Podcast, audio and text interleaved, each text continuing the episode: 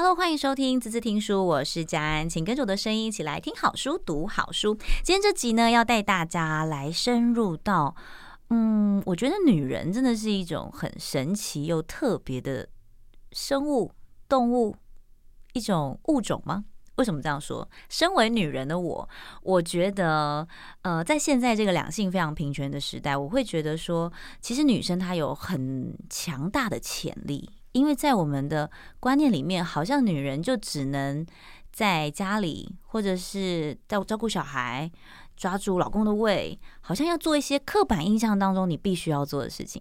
可是其实慢慢慢慢的，我们会发现，现在很多的女强人会被冠上女强人的封号。其实我很好奇一件事情，为什么女生厉害就叫女强人？难道？我们不一样都是人吗？我们难道不能厉害吗？难道我们不能有自己独特的见解吗？我们不能有自己独特的生活方式吗？今天我看到这本书，我觉得它非常非常的特别哦。书名叫做《那些做自己的女人和她们的餐桌》。她横越欧洲大陆，找寻自我，走进十二个女主人的家，听她们用生活样貌说故事，重新找回女生向前走的勇气。她是谁呢？她现在就坐在我身旁，蔡佳瑜，先跟大家打个招呼好吗？佳瑜好。大家好，听众朋友，大家好。佳宇很厉害哦，他本身是非常专业、非常厉害的策展人，然后也是专栏作家。大家可以在网络上、Vogue 各种地方可以看到他的文字。但这一次呢，他放弃了台湾的舒适圈，他离开台湾，特地的到欧洲巡回了一圈，可以这么说吗？可以。然后到十二个女主人家白吃白喝，白吃白喝去蹭饭，这样是吗？不过，不过我要补补充一点，就是刚才嘉安开场讲的很好，就是说在台湾的社会环境里面。大家都觉得说，哎、欸，我们女生啊，要抓住一个男人的心，要先抓住他的胃。但是我在书的序章有写一段话，我说要抓住一个男人的心啊，不在于你有什么拿手好菜。最重要是你到底是不是他的菜？嗯，是不是？如果你不是他的菜，你做的再多都没有用，不要浪费力气。弄不好，嘿呀，不要浪费时间，转头就走。我们去找我们的菜，好不好？到底生完孩子积多少怨？你老实讲，到底是怨念有多深？这样没有？我觉得是更务实，就是你会知道你自己要的是什么，转不回来了。老公在听，希望他不要听到这一集。OK，好，我我不过我很好奇，是你怎么找到这？这么特别的这十二个女人，这这么独特的生活方式，因为其实我看完之后，我发现每一个人、每一个家，甚至每一个餐桌，他们有不同的观念、不同的价值观，甚至是有不同的身份背景。你是怎么找到他们的？先跟大家聊聊好了。你知道我那时候啊，在米兰看到一幅画《达文西最后的晚餐》，嗯哼，然后人家看这幅画，想说世界名画嘛，然后就是耶稣跟十二门徒在那边假崩，然后我看的时候就心情有点不爽，我想说，唉。这十二个男人吃的这么爽。背后不知道那些女生有多忙，然后我心里就想说：“ 那，我一定要来写十二个女人的故事。”可是我知道佳安问的是说，那这十二个女生她是怎么形塑出来的？那其实故事是有点要回到说，因为我小时候是一个重度弱视，视力只有零点零一的女孩。嗯，我对餐桌有一种向往，因为你看不到，你摸不到，你只能全然用触觉、嗅觉、感官去形塑的一个景象。所以在我童年的日子里面啊，就是我闻得到墙壁油漆你的味道，对我来讲那是一个建筑，我也闻得。到花，我妈是一个很会生活的女生，然后我也闻到茶、葡萄酒的香气，所以你知道吗？这一圈走完，我就发现，哎，十二个女生好像都跟餐桌，跟我小时候接触耳濡目染的东西息息相关。有建筑师啊，有葡萄酒、香槟酒庄的主人，也有烘烤饼干的大师，然后也有小提琴家，哇，都是围绕在我小时候生活里的元素。嗯，就是当你。我觉得老天爷很有趣哦，他当你帮他当帮你关上了一扇窗，他会帮你开启另一扇窗，真的，就是真的会让你好像因为可能视觉上的一个呃比较没有那么的灵敏，但是你可以透过嗅觉、听觉、触觉，反而打开了你其他，你这样说无感，其实很多时候哦，大家都。讲很会讲啊，都讲无感无感，但你真的感受到多少？反而是因为你这样的状态，你可以感受到更多。对，你可以你更用心，你会更容易感动。嗯嗯嗯。所以一开始听说你发了上百封的信 去寻找这十二位女主人，应该是说你去先尝试看看找到他们。但我更好奇的是，你这个信是怎么寄出去的？要寄去哪里啊？我其实很傻逼耶，我就想说，那我一开始锁定的项目，我就是用 email 啦或发信的方式。可是因为这个计划，它并不是说。哎，我就去拍拍照，就是就走人。他其实是每一个女主人，你要走进去她的家里面待两个礼拜到一个月，然后白吃白喝，近距离观察她。那你觉得谁会要做？他想说这个陌生人要来我家干什么？对，要干嘛？对不对？哦、然后后来我就想到一个方法，就是从 Airbnb 开始，哦、因为我一开始就把它设定成是一个摄影的作品嘛，图文书。嗯哼，所以我就想说，那我带着相机，我至少要确保他家里是好看的。哦，了解、嗯。然后一开始就傻傻的寄了一个信，慢慢的，哎，大家知道台湾女孩有一个来到就是欧洲，就慢慢开始相互介绍，嗯，然后人脉就起来了。所以先去了第一个人家，然后再把他再把这个讯息跟他的朋友分享，所以慢慢慢慢他们就知道说，哎，原来你在做这件事情。但其实佳瑜很厉害，他本身在出发之前就已经有一个很完整的计划了，是吗？对你来讲，我觉得这个是蛮可怜。就是你在台湾的社会里面，你就是要找到一个原因，你要能够跟人家交代你为什么要做一件事情。嗯，所以我下意识也在一个社会的期待里面，会想要去满足别人的看法。在我出发之前，嗯，对，你就是你会觉得说，你就是应该要交代说，你出国一年，如果你不是去，去哪，对，你要去哪，你不是要拿学历的话，你总要有一个说法。嗯，对，这其实蛮有勇气的，因为其实我自己有去打工游学，嗯、我是有去澳洲交换，哎、欸，不算，我不算交换学生，我是算 working holiday。对，那出发之前呢，那时候刚好就是 working holiday 非常兴盛，所以你还有一个理由说，哦，没关系，我就是想要去闯闯看，想要去试试看，那至少我不会花太多钱，然后我可以去体验不同的人生。你还有一个理由跟说法，可当你工作一段时间，真的就有很多人问你说。这样子去好吗？你不觉得很浪费时间吗？对，你看是不是？大家都会有一样的疑问，对不对？对啊。所以你怎么样去排除万难，然后非常的坚定自信？因为我就是那种选择性障碍，就别人讲讲，我可能就会觉得，对啊，这样子好吗？我可能就要再想一想的人。但佳瑜非常的有毅力，嗯、而且应该是说，你对于你自己想要的东西，你是非常的肯定的。对，我很坚持。嗯嗯。我我只觉得说，在一个大概三十岁的年纪吧，这件事情如果现在不做，什么时候要做？说的真好，对，大家可以想一下，很多事情是什么事情是你现在不做，你以后就没有机会的，就赶快去做吧。嗯，知道人生短短，人生有多短，好像很多事情可以赶快去做，讲完之后就觉得好像马上就可以关掉麦克风去做别的事情那种感觉。可是我觉得回头来想，就是你要去深入到别人的家里面，嗯，除了自己要有勇气之外，对，哎，别人也要有点勇气，哎。不过我觉得这件事情，其实，在国外来讲，相对是比较开放的。我觉得，因为我就觉得我招摇撞骗啊，因为我一开始企划书就是以想说出书为主嘛。那欧洲对于作家这件事情，那完全是一个龙王般的地位，你知道吗？我们台湾就是崇尚，我们台湾也没有视如粪土，但就是说，欧洲人遇到运动员、作家跟艺术家、音音乐家，他们就觉得哇，你是一个创造者，你是个专业。嗯，所以我真的也没有想过，就是我去欧洲的时候会受到各方的。真的是遇到很多，就真的是礼遇。就像我书里有女侯爵呀，然后我在呃法国的 Burgundy，他们也很多协会、葡萄酒协会或饭店呢会出来迎接，他们觉得太酷了，有一个女孩子要来了解我们国家的文化，那她当然是敞开心胸欢迎你来。嗯嗯嗯，其实蛮好的，因为也要遇到像这样子的心情跟心态，你才有办法挖掘到更多的东西。因为我觉得这是双方的，嗯。而且我其实那个时候的企划书里面我，我我其实是从我的生命经验去提的，就是如果我们今天要做任何的创作，我觉得来自于你自我的观察很重要。嗯，那其实像我刚刚有提到，在我小时候的时候，我视力很薄弱，那我妈妈选择就是增胖二十公斤，剃了光头，变成建设司机。她原本是芭蕾舞者。哇哦！讲坦白话，在那个年代，给我们有些笑哎呀，就是他其实是非常新时代的人。可是这么样一个新时代的妈妈，其实我也看着她，呃，在她的生命里面，不断的受到社会的一个控，不能讲控制、限制。嗯，然后她也一直都在跟男人学习如何当女人。那再加上我的眼睛不是突然间看得好，我是慢慢看得见。嗯，那我看得见我妈的时候她变成女汉子，我其实生命中有好多问号。就是到底我要做一个女性，是要符合社会角色的她，还是一个嗯，你忠于自我的那个女性本身？所以我就觉得说，我应该出去看看，我想了解一个欧洲女性蜕变的过程。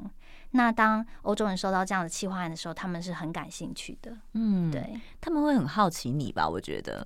会，我觉得会是一种互相的访问，就你访问了解他们，但他们应该也很想了解你。对，我觉得这趟旅程走完最棒的感觉就是说，其实你不需要为了做一个新女性，你就否定掉自己的母亲，你就觉得传统女性很糟糕。嗯，他们有一些美德，其实是可以跟新女性做融合的。嗯，那我觉得我很感动的事情就是这本书，因为它教那些做自己的女人和他们的餐桌，所以到底什么是做自己？我觉得在欧洲学到就是你要能先包容异己。就是你可以接受别人跟你不一样，但更好的练习是，你可以跟跟你不一样的人学习。嗯，我觉得这段好棒哦！你可以接受别人跟你不一样，对，然后你还能跟他学习，嗯，这个是最难的。真的，我觉得我们应该要先回头去想想，自己到底想要在呃自己人生里面为自己贴上什么样的标签，跟做什么样的定位。那当你慢慢去了解的时候，你就会看到这世界上其实有很多跟你不一样，甚至一样的人。是，其实他们一样也可以很开心、很快乐的活着。我们先休息一下。这次你走访了好几个国家，有五个国家，对不对？对。在这五个国家里面，你访问到了十二位女性。这十二位女性呢，她们每个人都负载着不一样的故事。我们马上回来听听。欢迎回来，滋滋听书，我是佳安。今天跟我们在一起的是那些做自己的女人和她们的餐桌。这一次出的这本新书呢，是来自。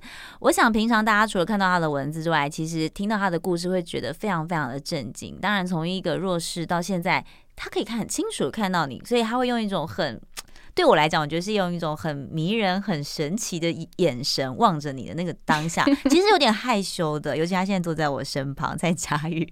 好，我们刚刚跟佳宇聊了很多，就为什么你会有一个这么突发奇想的一个想法，想要去欧洲绕一圈，然后想要去记录这十二位女人的故事。当然，一开始也是跌跌撞撞，想要去找到这十二位女人。对。但我觉得这十二位女人都很特别。我们先来聊聊第一个好了，嗯、你觉得印象最深刻的？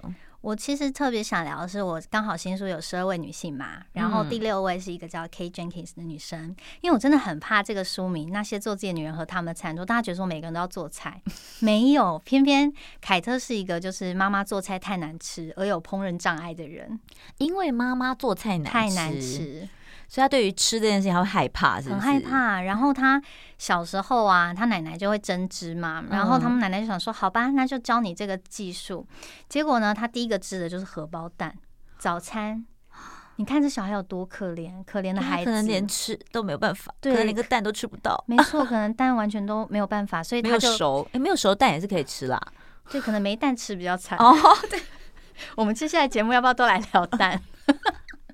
后来呢然后后来他就针织，就变成他的技术。那针织其实，在我们大家的印象中，是一个有点、有点老的、有点时代感的东西，有点复古。对。那他就选择用新的方式把针织艺术跟食物整合。嗯。所以他在 Brighton，其实 Brighton 在英国的南边嘛，然后它是一个度假胜地，靠在海边。嗯。他有一次就用针织做了整个实境的鱼摊贩。天呐！其实我在你书里面有看到龙虾，对，看到这是牡蛎，oyster，然后香槟。天呐！然后栩栩如生，通通都是针织，通通都是针织的。哇，这个手工艺非常厉害，大家可以看到它在整个细节上面的雕刻。对，那看起来，你知道，我一乍看之下，我真的以为它是一道菜，然后我就很想问佳瑜说：“哎、嗯，为什么它那个牡蛎上面会有？”一一哭一哭一哭一哭，他说没有，这是针织。我说哦，原来它是假的，它不是真的可以吃的，你就知道他做的有多么的逼真。对。然后我在访问他的时候，我就觉得他有一句经典名言，他说：“我妈是一个独立女强人，所以做菜通常不容易好吃。可是，在你亲自去他家认识到他奶奶的时候，他奶奶有一次对话讲一句话，我也很喜欢。他说：其实针织是你看起来好像有点时代感，可是其实它是一个靠双手自食其力的。” OK，对，他就告诉你说，他也是白手起家的概念。对，就是你你要喂饱自己，你不一定非得要做菜，你可以在你的创意、嗯、你的艺术上面各方面去展现。嗯，对，所以那为什么会把它摆在第六篇？就是在六篇以前的每一个女性稍微都有点烹饪的技能。嗯，可是你知道我们台湾常常有一种话，比如说女生稍微有点情感，她会说：“哎、欸，你太敏感了啦。”你知道吗？嗯嗯。所以有一次，Kate Jenkins 就跟我说，在他们的世界里面，没有 too sensitive 这种词，没有太敏感，是 high sensitive，就是高创意。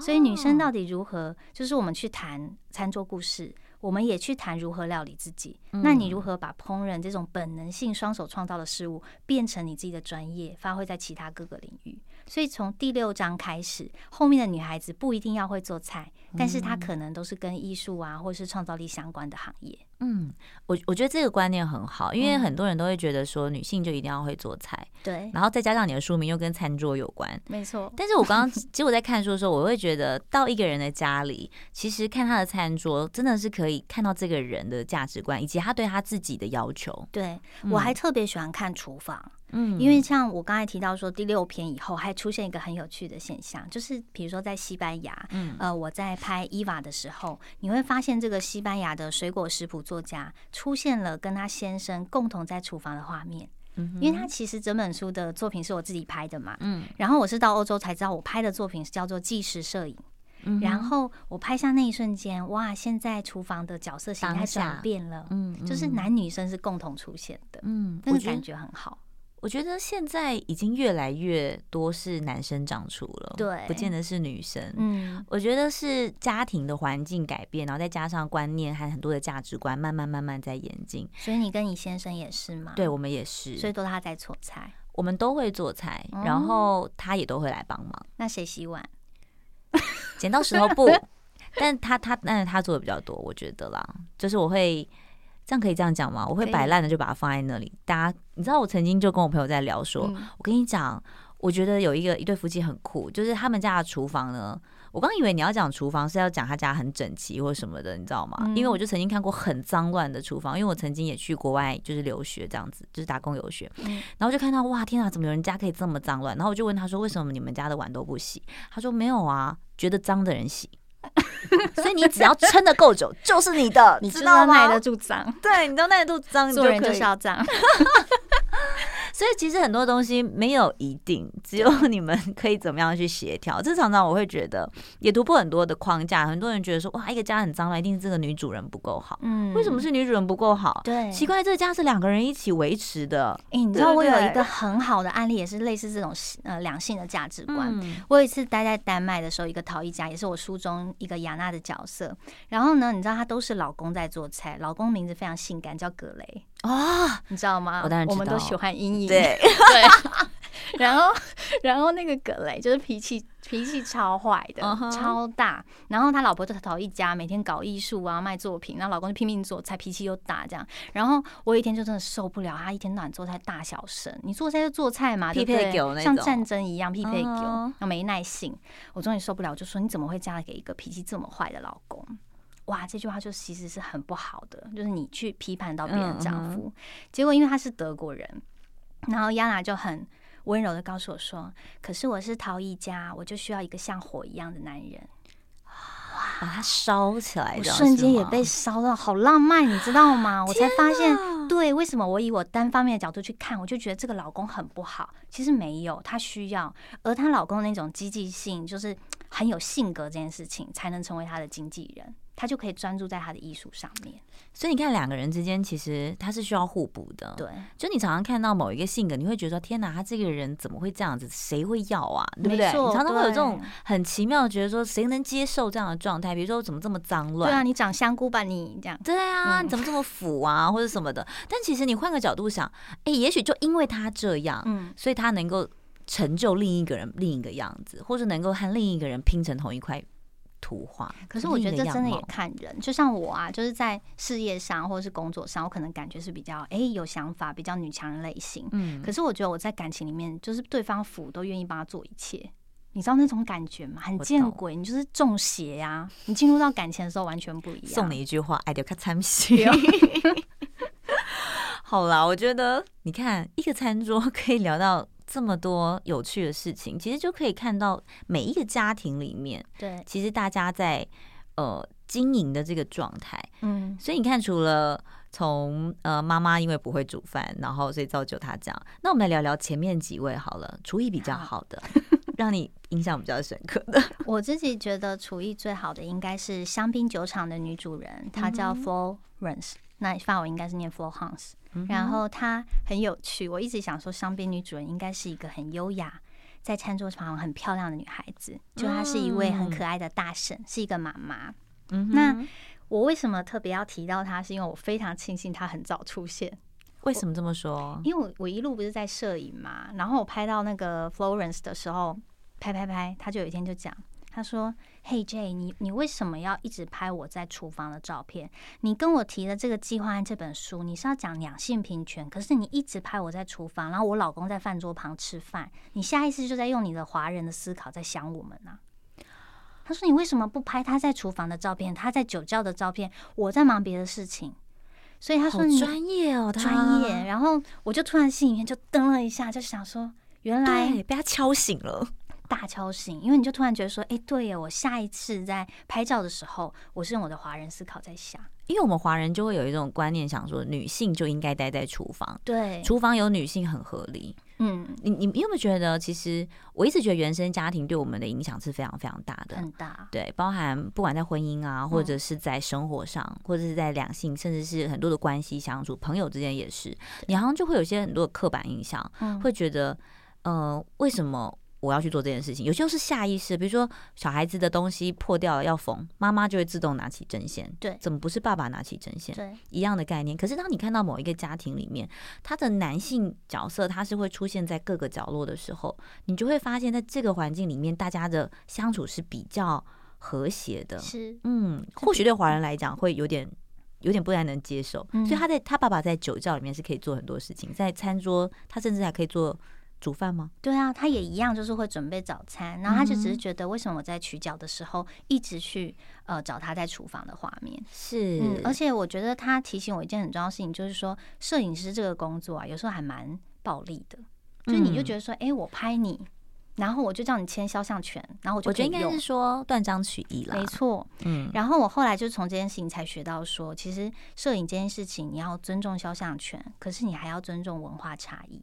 嗯，你更要尊重人家的回忆，就是说，在那个当下，这件事情是不是他想要表达的？嗯，所以我很幸运呐，我就是在第二个女主人就遇到有人愿意这样跟我说，所以我后面在取景的时候开始有更开放的心态。嗯，这角度就会变得不一样，对不对？对，对，我觉得外国人在某些层面上面，他们在相处或者是在对于很多事情的价值观，我觉得真的跟华人。很不一样，嗯，相对也比较开放一点点。而且我觉得我在她身上看到一个很会做菜的妈妈，可是她也可以活得非常新女性，非常自我。嗯，对，她常常都会跟我说，因为她很多人会说她的体重嘛，因为爱吃的人身体总是有点肉肉的。然后她就会说，哎，那些女人每天拿两三小时花在健身房，我不也两三小时花在餐桌上？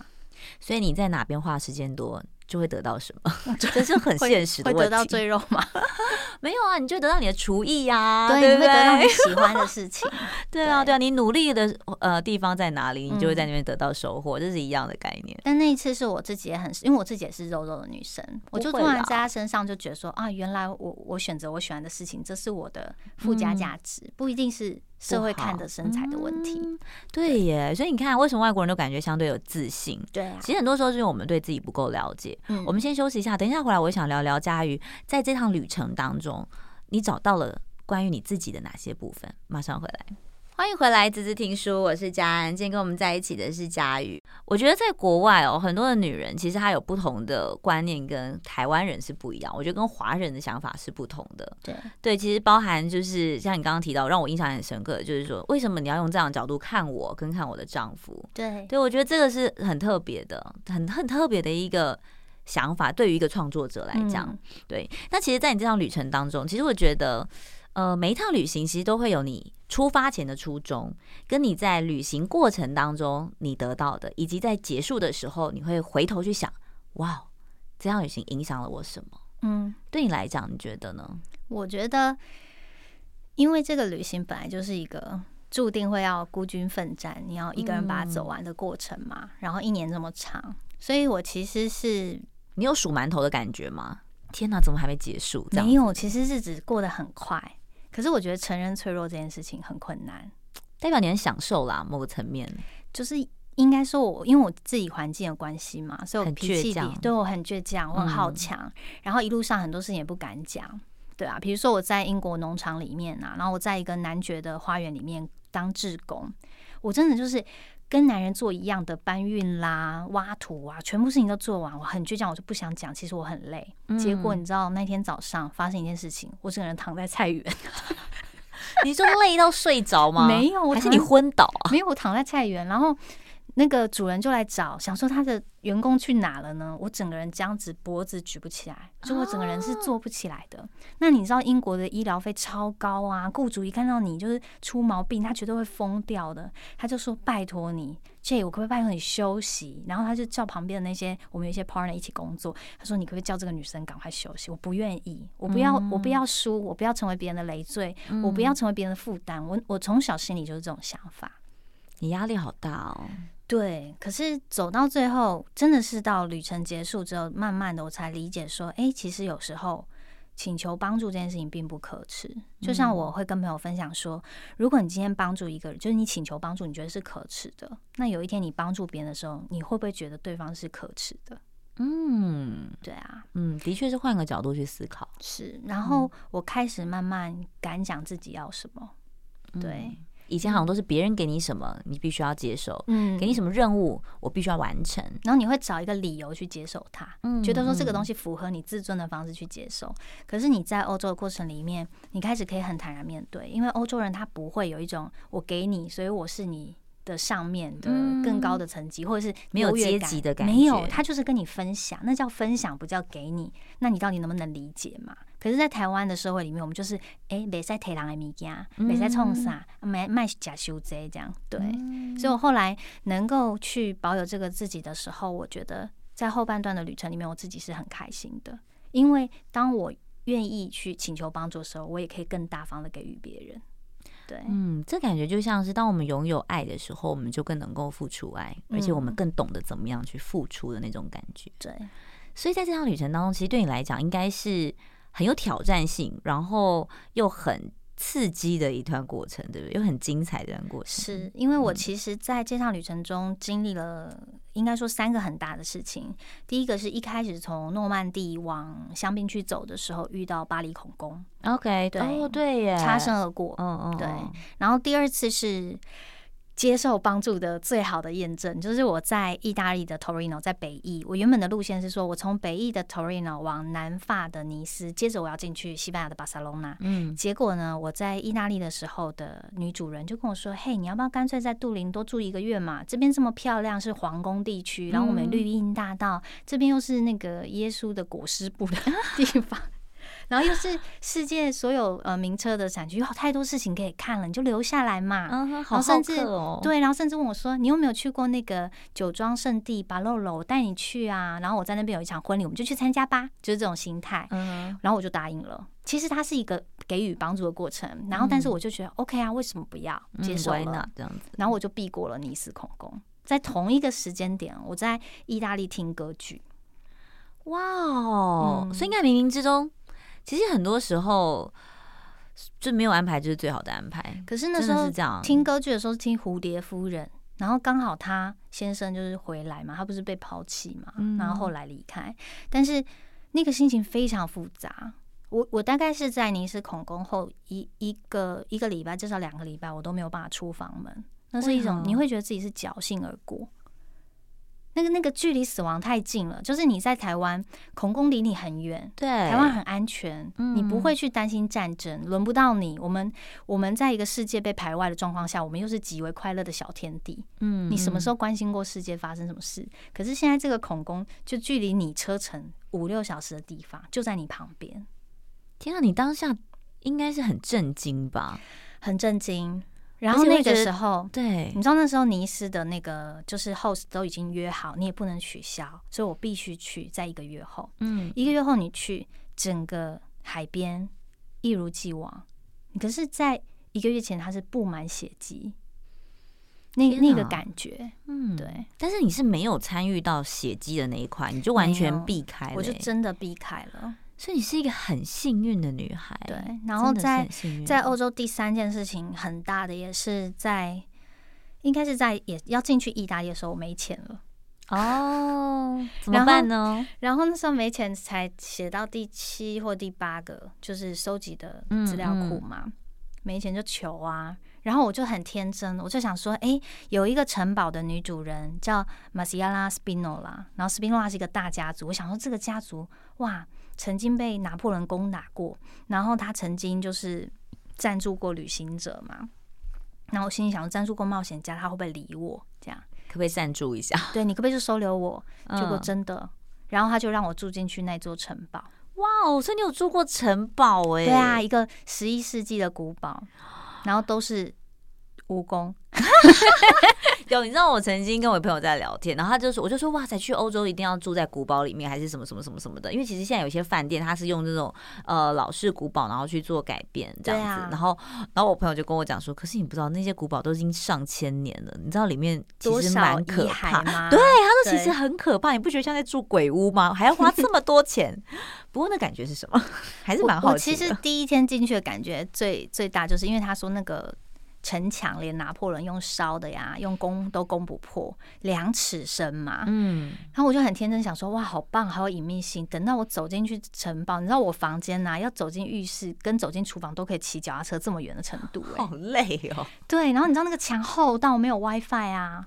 哦，炸天呢！我就想说，妈，我的洞口才这么小，监狱在哪里是城堡？你知道吗？一点都不美。然后我没有 WiFi，我没有办法打卡炫耀我在城堡。哎、欸，真的，你看，你以为公主多好，住在城堡里，其实那是另类的监狱，好不好？超累的，超累的。然后你知道，就是你走到哪都走超远。然后我其实花，因为我花一个多月时间住在城堡里，我慢慢观察它。然后当你每，你知道城堡的格局很有趣，厨房是一个比较以前是。仆人在的地方，所以它一定是在整座城堡的最角落。所以如果你要煮菜，你一定走很远。然后你每一个门廊的上面都有一个遗照，就是以前的祖先嘛，就是在那边看着一个画像。嗯，其实我觉得人真的很奇怪耶。你看华人的就是遗照，你就很你就会觉得毛毛。可是你看欧洲人的那些人，你就觉得天哪，以前油画技术怎么这么强？就是一个艺术这样子。我觉得我可能太崇洋媚外，就觉得那是个艺术这样。有一点，可是。谢谢你的坦诚，然后我就这样一天一天待，慢慢的每一天都去议事厅，然后打招呼，每一天都看着光线，每一天都看着八百年前的罗马塔伫立在那边，水源还在滚动。我觉得人是一个既渺小但是又好神奇的生物，然后我有荣幸可以存在在这个古堡里，然后我变成那个一份子，嗯，然后你似乎在那边可以闻到以前的温度，每一个砌墙墙壁上的手印都有人曾经去把它盖起来，嗯，对。然后慢慢怎么去走下城堡？你知道那是一个三百人的小镇，城堡你可以听到楼下在放音乐，很远。那我常常从城堡走下来，大概要花十分钟的时间。然后城堡就盖在教堂旁边，教堂是以前古时候欧洲人的娱乐中心，嗯、所以旁边就有酒吧、咖啡馆啊、肉铺啊这些。然后我才慢慢理解说，为什么那个时候马西米利亚纳他不愿意住在城堡，他要走入平民的生活，然后跟他们一起种葡萄。对，城堡城堡没有不好，你知道吗？可是城堡你待久了，会有一种你不得面对面，嗯，倾听自己声音的那个状态。可是我觉得很多人都说啊，倾听自己声音。可是你真的听见的时候，你不一定是可以马上承受的，你不一定是可以马上接受的。嗯，就当你真的很认识自己的那个同时，当你认识到那个自己的时候，其实有时候会让你害怕。对，你会觉得天哪，原来我是一个这样子，不管是丑陋，或是有一点点。跟你自己想的不一样，是，或是你自己曾经觉得不会啊，我应该是一个很善良的人，嗯，但没有，你可能还是会有一些小小的小恶魔的那个部分。但当你面对他的时候，你要怎么去接受他？就像我在城堡大概住第二个礼拜，第十八天，因为生理期来，你也知道那种时候特别忧郁，对，心情特特差，对，然后你买卫生棉超难在那边，因为很遥远，对，你真的很想就是直接一个绷带就好。然后你知道我那一天晚上哭超惨，我就炸哭。我第一次去承认说，我在古堡里面，我好讨厌这种被抛弃的感觉。原来我生命的课题里面最讨厌就是这种被丢下在一个空间里面，没有人管我感觉。然后我就思考说，为什么那么害怕一个人在房间？我就超级怕黑，又怕一个人。然后我就突然想起小时候有一次过生日的时候。然后那一天是我生日，但是家人只记得某另外一个更可爱小孩的生日。嗯，然后我很小噗噗的，我就在房间玩，反正黄长金玩，人家怎么劝我都不离开这个房间。那我当时的那个家亲戚吧，就把门关起来，灯关掉。你可以想象那个是多就被遗弃的那种感觉，对，多小的事情，可是它可以影响到那时候。嗯，然后你怎么办呢？然后我就边哭边出去找酒吧喝酒，然后我才意识到说，其实我可以把自己离开那个情境。嗯，对，因为你长大了，对呀，你有能力了，嗯，然后你有那个能量把自己带开。对，我觉得其实。很多时候旅行哦，它真的是一个自我疗愈的过程，因为在这个过程当中，你有很多时间沉淀下来，然后去除了当然欣赏很多不一样的文物之外，你可以更看清楚自己在这个当下你自己的状态。你也可能在疗愈别人。嗯嗯，你知道我在欧洲啊，最常遇到欧洲人问我一个问题，就是台湾人都这么好吗？哦，你看我们我们觉得我们自己好像应该要向往欧洲女生，对不对？嗯。可是欧洲男生女生常问我，你们怎么可以这么的好.这么的善良？嗯哼，对啊，你你们怎么可以做了？你们怎么可以 iPhone 放在那边不会拿走？对不对？哦，因为他们的扒手比较多，是这样子吗？对啊，所以他们就觉得我们很真很好，然后很善良。然后我从欧洲回到台湾，我才了解说，其实我们不用特别去羡慕要成为哪一种女性。其实每个女人都有她蜕变的过程。嗯嗯，这就是过程之一而已。对啊，就是很多时候你会经历过很多事情，或者说当你看到了。世界的另一端的时候，你会回头去思考说，当你现在面对到的一些人事物，或许它就只是过程而已，是它就只是一件事情。有时候你可以选择很快乐去接受，你也可以选择很生气去接受，甚至你也可以用很悲伤的方式去面对。对，只是你怎么选择而已。嗯，所以在你这本书里面，你找到了十二位女性，其实听说不止，对不对？我原本十六个，嗯，但是最后精选出来十二位，对，把他们的背景故事，甚至是他们的生活形态。对，也把他们整个生命的饱和度，足够明亮的饱和度，把它撰写出来。嗯，我觉得佳宇很厉害，是他的文字非常的亲切，就在看他的书的同时，感觉好像在跟他对话一样，嗯，好像跟着他一起 去参与这场旅行。如果现在的你还没有机会可以踏出家门，但你可以先拿起这本书，先来了解一下，透过佳宇的眼光，跟着他的脚步，到底这欧洲的十位女性。会给你带来什么样不一样的冲击？我想那会是另一种不同层次的感受。嗯，我们时间的关系也没有办法把十二位女性跟大家分享，那大家就最好先把这本书带回家。那些做自己的女人和他们的餐桌是来自我们时报出版的。那我们今天也谢谢佳玉来到我们节目现场喽，谢谢佳安，谢谢，拜拜，拜拜。